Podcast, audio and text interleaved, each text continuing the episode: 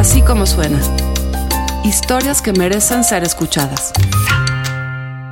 Se cumplen 10 años, sí, 10 años que el presidente Calderón declarara la guerra contra el narcotráfico. Entre otras de las consecuencias de esta guerra, aparte de las decenas de miles de muertos, la violencia, la delincuencia, aparte de eso, ha venido aparejado el fenómeno de las autodefensas. Comunidades que se quieren defender o a veces narcotraficantes que se hacen pasar por autodefensas. Ya no se sabe quién es quién. Ostula es un pueblo icónico para las autodefensas. Alejandra Guillén lleva años yendo a Ostula. Le pedimos que regresara y nos hizo este reporte para así como suena.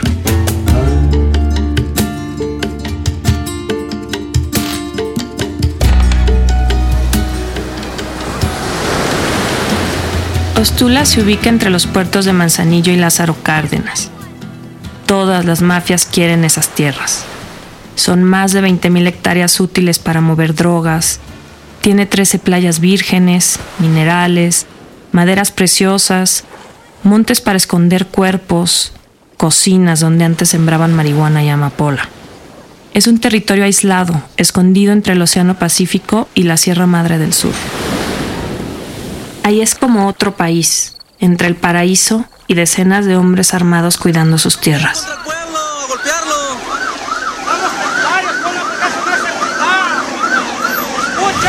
No les da vergüenza, señores, no les da vergüenza. Meterse en una comunidad, pero van a ver, van a ver. Somos 3.000 y 3.000 nos vamos a morir en la raya, no crean.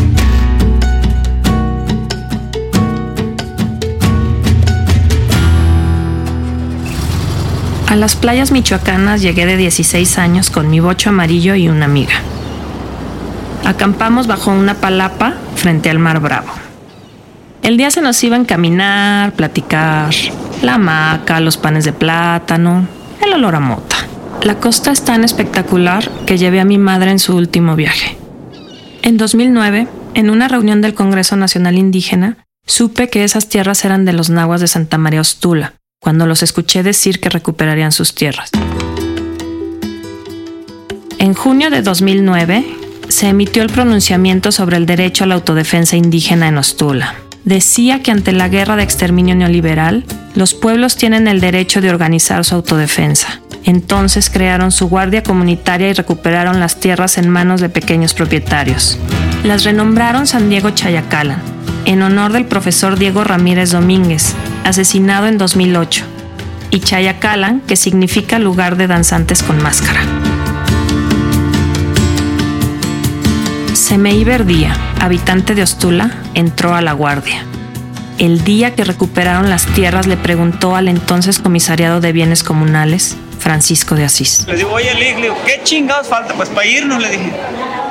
Y me dice, este también andaba calientito, yo creo que era lo mismo que lo traigan para allá y para acá. Pues yo creo que faltan huevos, eh, me dijo. Ah, nomás eso, le dije, que ya estábamos, estábamos ahí, vale, vamos, vamos, no, pues bríncale para arriba y empezamos, entonces brincó la, me brincó la de Alimpio, llevaba, no me acuerdo qué camioneta, la de Pepe, no sé quién. Después de eso, la mafia se ensañó contra la comunidad y quise ir a reportear en 2011. En la caravana iba un comunero de 73 años, don Trino, conocido como el Trompas. Él era el encargado de las tierras recuperadas. Por el camino nos rodearon hombres armados y pensé, ya valió madre. Todos escapamos menos don Trino. Busqué a los comuneros desplazados y me contaron que se unirían con las autodefensas a recuperar sus tierras. Los entrevisté con mucha angustia. Pensé que no los volvería a ver, pero sí lograron tomar la comunidad y activar la policía comunitaria. Mi nombre es Nicolás Flores Lugardo. Soy el presidente del comisariado de esta comunidad de Santa María Ostula, este municipio de Aquila, en este estado de Michoacán. Yo represento la principal autoridad de la comunidad Santa María Ostula porque esta comunidad así se rige entre sus usos y costumbres y sus autoridades. Eh, todo trabajo que se lleva a cabo dentro de la comunidad es para bien de nuestra comunidad. Cuidar la tierra, sus bosques, sus aguas, sus ríos, manantiales, charcos, arroyos, el bosque, todo lo que está dentro de la comunidad es nuestra. Nicolás vive en La Cobanera, un ranchito asentado en la Sierra Madre del Sur. Su casa está rodeada de árboles de almendro, unas casitas de adobe, el costado de un cerro y una cancha donde antes, dice, se juntaban los malandros. La tierra es rojiza, pintada del color hierro que hay en todo el monte, concesionado en su mayoría para la minera Ternium. Su problema es que la comunidad de Ostula no le da permiso. Ostula siempre ha defendido a capa y espada lo que es su territorio. Cuando las otras comunidades, este, ellos le entraron al procede, aquí también vinieron en Ostula. Vino una licenciada con ganas de que le entráramos y que nos daban dos millones de pesos para la comunidad. Si le entrábamos íbamos a tener una propina de dos millones de pesos.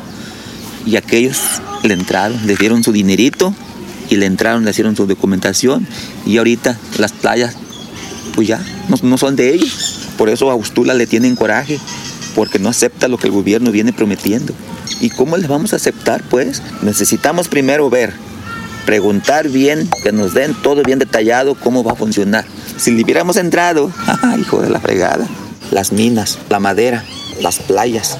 El gobierno tiene la mirada, sí, de San Juan de Alima hasta Lázaro Cárdenas, todo lo que es la costera.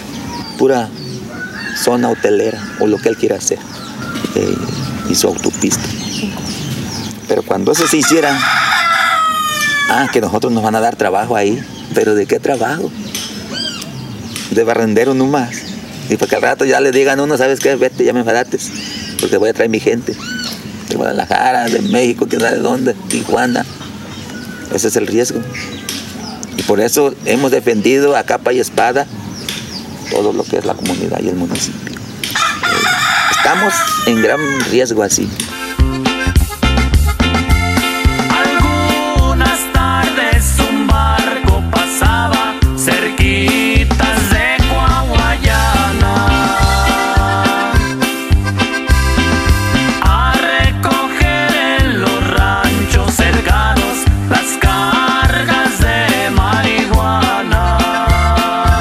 ...2011, 2012, 2013... fueron los años más terrorosos en ese tiempo. Estaba difícil andar este, en la calle en la noche. Aquí venían los chavalos, pedían quiero cerveza, quiero comer, quiero esto, quiero lo otro. Y al último decían, luego viene el jefe a pagar.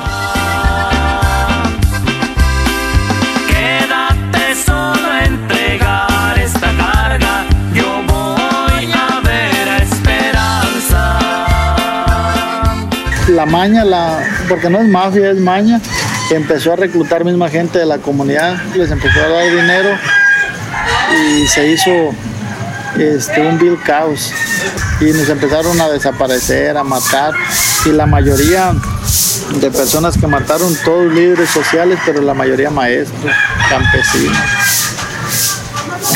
La persona que hablaba la mataba al día siguiente. Y en las narices de de quien sea. Y no podías decir fulano de tal porque el MP, el Ministerio Público, este, había un sometimiento total, voluntario, en algunos involuntarios. Las voces como las de Fernando Domínguez Huelvas y el comandante Germán Ramírez, el toro, se multiplican durante todas mis visitas a Ostula desde 2011.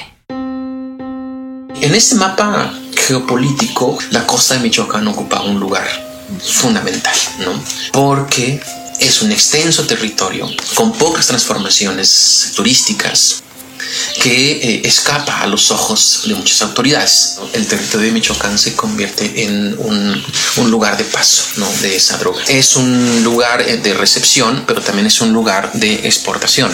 Eh, no solo hay presiones hacia las comunidades indígenas porque por la ampliación de los cultivos ilícitos en la costa sierra, sino además hay presiones internacionales de grupos de narcotráfico internacional por controlar espacios de la costa eh, de terrenos comunales para convertirlos en centros de acopio y de exportación. Por eso Michoacán se convierte desde 2000 en adelante en un lugar estratégico para los cárteles nacionales. El cártel de los templarios lo controlaba todo hasta febrero de 2014, cuando los propios habitantes le dieron un giro de tuerca a la historia. Eh, es un movimiento muy original, porque no es ni, ni guardia comunitaria de Cherán ni autodefensas de la costa, ¿no? Lo que sucede en los Tula eh, son grupos que se apoyan en su asamblea comunal, desde la cual ellos reactivan una serie de estructuras tradicionales que son sus guardias comunitarios. Así de sencillo lo explica Salvador Maldonado, investigador del Colegio de Michoacán. La situación del, comandante SMI Verdía, que sufrió un atentado en un campo de fútbol, se escapó entre las balas, una camioneta le desbarataron a puras, a puras balazos y él tuvo que salir de la comunidad.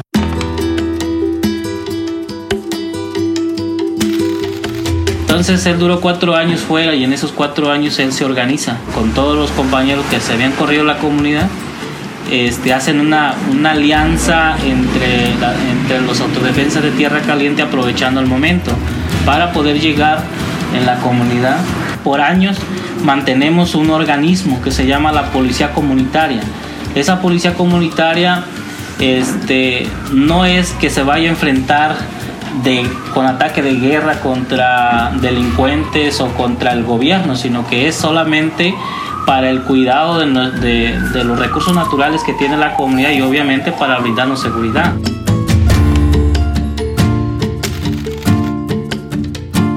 Así recuerda Agustín Vera, ex jefe de tenencia, la llegada de CMI Verdía como comandante de la Policía Comunitaria de Ostula y luego como coordinador de las autodefensas de la costa Sierra de Michoacán. En 2013 logré platicar con CMI, o SEME como le dicen. En ese momento, las amenazas y extorsiones de un cártel los había desplazado de sus tierras. Como unos dos meses que empecé más para acá, así como a calentarme de vuelta. O sea, yo ya nació de mí que quererme meter de vuelta. Dios es grande, le dije, por algo me dejó vivir. Seme comenzó a buscar a los que andaban fuera, entre ellos Freddy y Germán Ramírez, el toro. Entraron el 7 de febrero de 2014 a recuperar Ostula querían hacerlo distinto a aquel junio de 2009. Entonces ahorita la policía aquí de la comunidad se nombra por la comunidad. ¿En qué se fijan para que los muchachos o los señores que se incorporen, para que les tengan confianza? En primer lugar, que si no anduvo en malos pasos con el crimen organizado, de aquí para atrás. Y de esa gente estamos sacando. Eh, que se porta bien, que está al tiro con las cooperaciones en la comunidad, en fin. Bueno, una persona pues correcta.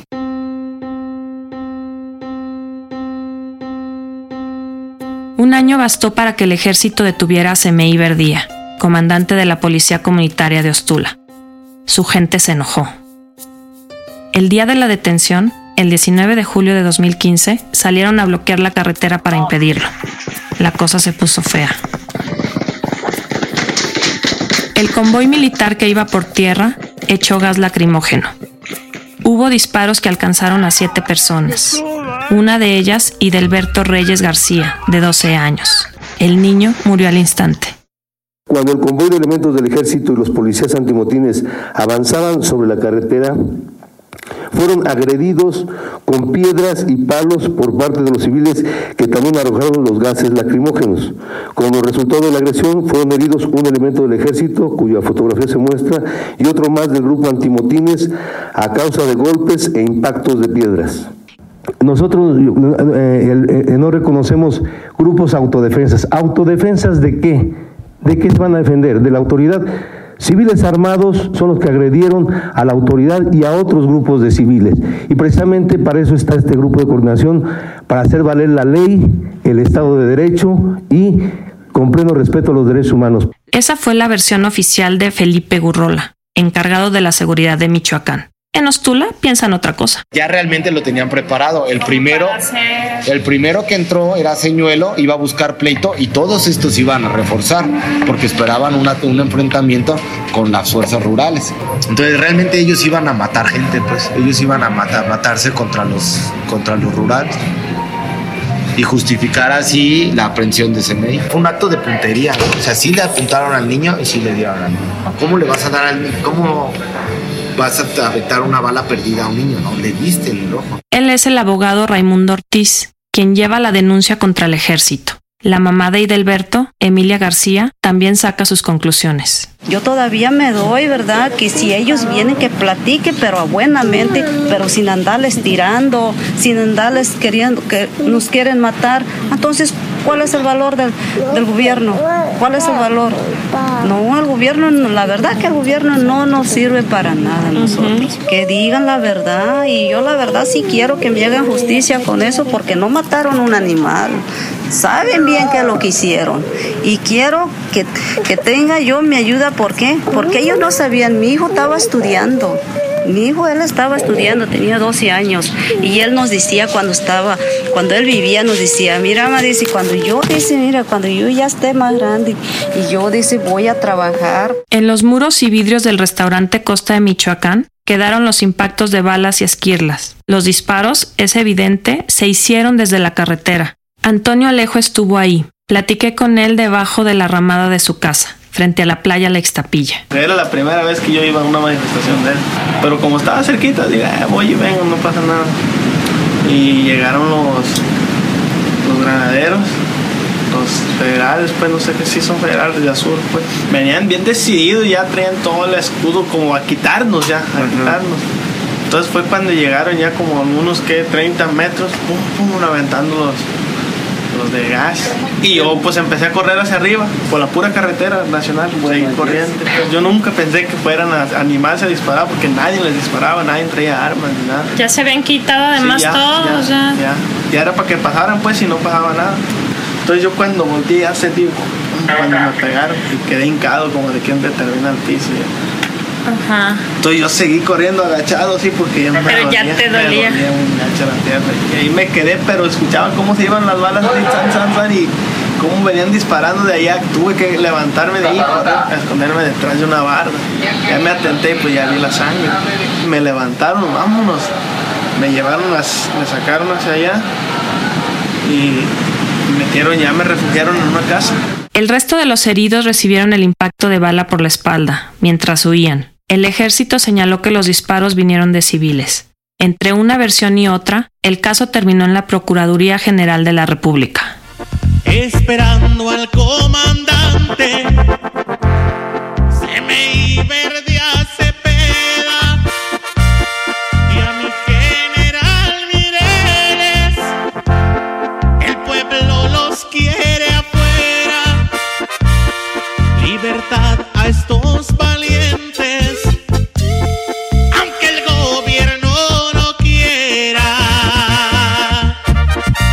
Seme salió de la cárcel el 24 de diciembre de 2015. Lo recibieron con un fiestón de madrugada.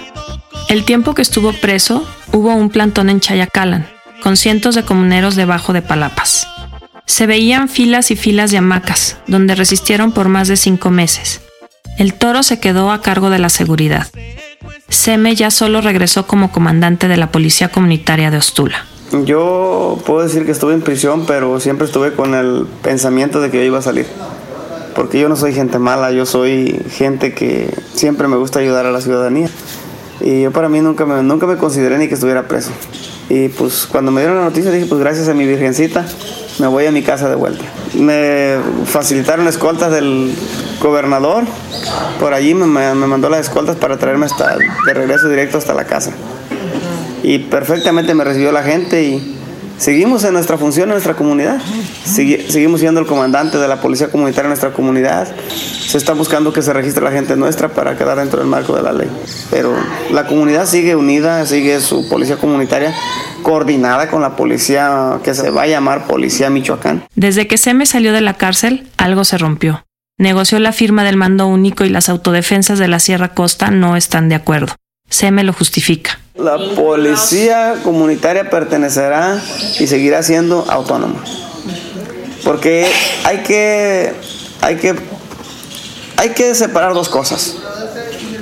Una es la comunidad indígena, que se respeta sus usos y costumbres, porque la policía comunitaria es para salva- salvaguardar los bienes de nuestra comunidad, que no se explotaba ni la madera, ni los minerales, ni los ríos no los contaminen. Eso se encarga la policía comunitaria de nuestra comunidad, en la que su servidor encabeza, con mucho orgullo. Pero, y la policía Michoacán se va a encargar de dar la seguridad a nivel municipal. Afortunadamente Ostula no la tiene, por eso somos autónomos de. Pero por eso tenemos que poner el marco de la policía Michoacán, porque tenemos que darle seguridad a toda la gente del municipio. A mí no nomás me interesa la seguridad de la comunidad, no, me interesa la, seguridad de mi municipio. Y no nomás mi municipio, también me interesa la seguridad de mi estado. Lamentablemente no puedo expanderme mucho, pero tengo la confianza de que el gobernador un día nos juntemos y empezar a darle formalidad, que vea él cómo transformamos, el ejemplo Ostula se transformó, ¡fum! hay seguridad al 100. Ahora ya hay que haya seguridad en el municipio y por qué no transformar a los demás municipios. Al mando único entrarían los 45 que ya estaban registrados como rurales, aunque SEME pedía 200 para patrullar montes y playas de todo Aquila.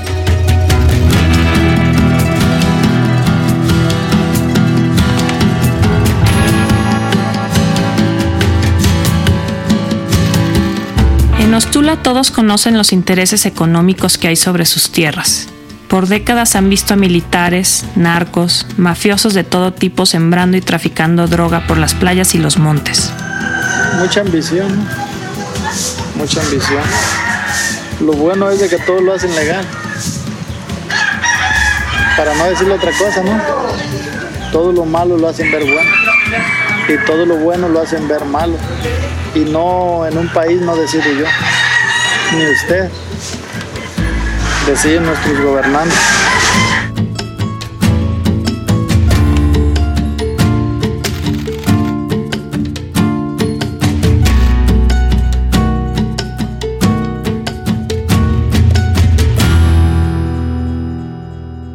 Toro estudió para profesor de educación primaria para el medio indígena. Dejó su trabajo para meterse de lleno a la seguridad.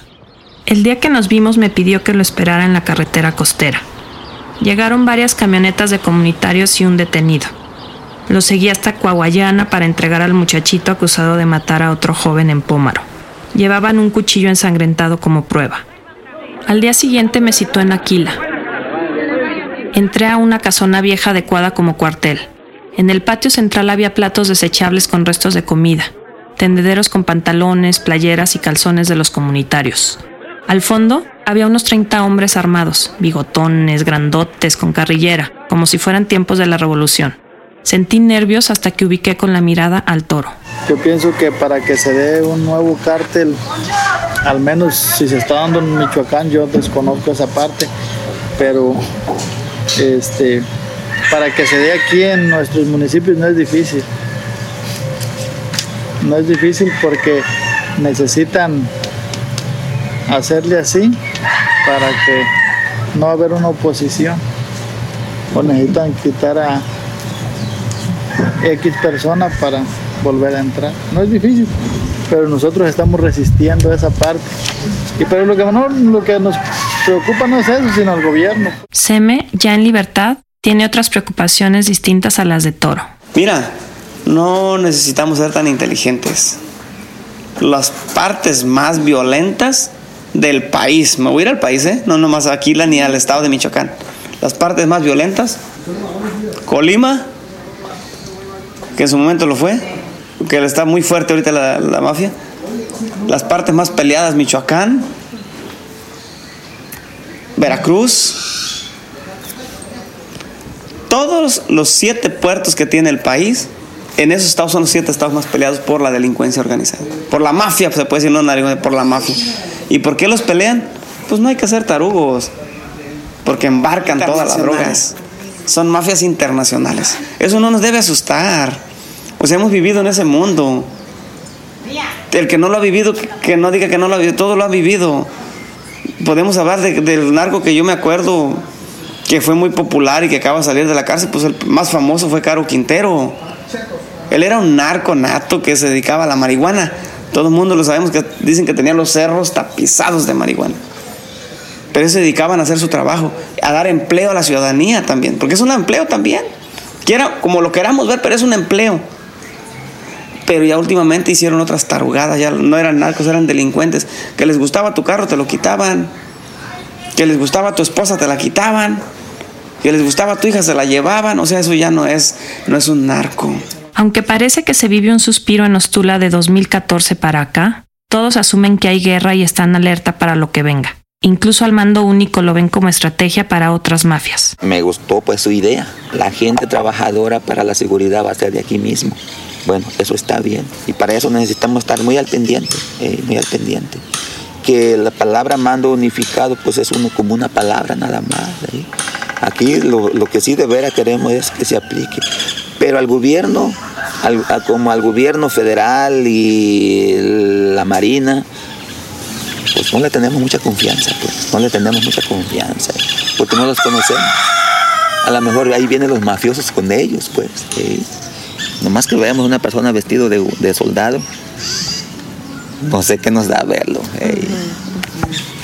Porque en lugar de que nos defiendan, nos matan. Pues. La confianza no existe en este territorio.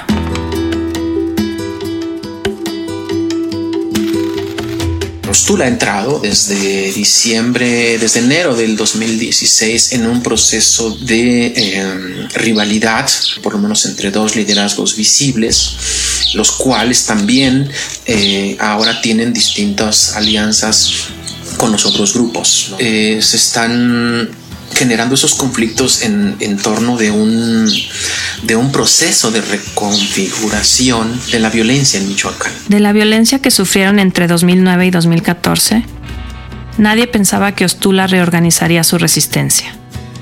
Los últimos dos años han sido mejores, pero todos saben que de la fortaleza de sus guardias comunitarias y de la organización del pueblo depende su existencia a futuro. Ay, ay, ay pues la verdad no, no quisiera ni pensarle en eso. Porque me dijo por ahí un amigo que está en un grupo del AA.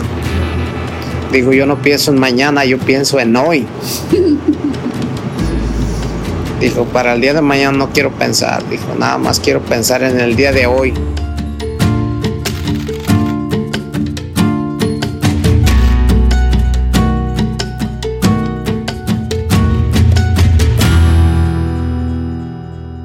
Así como suena, es una producción de puro contenido y puro contenido somos Mariana Linares, Giselle Ibarra, María Scherer, yo.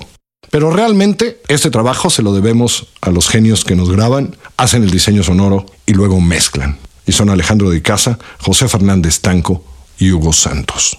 Toda la música del gran Amado López, gracias. Nos escuchamos en asícomosuena.com. Descarga nuestra aplicación en la tienda de iTunes o la de Google Play.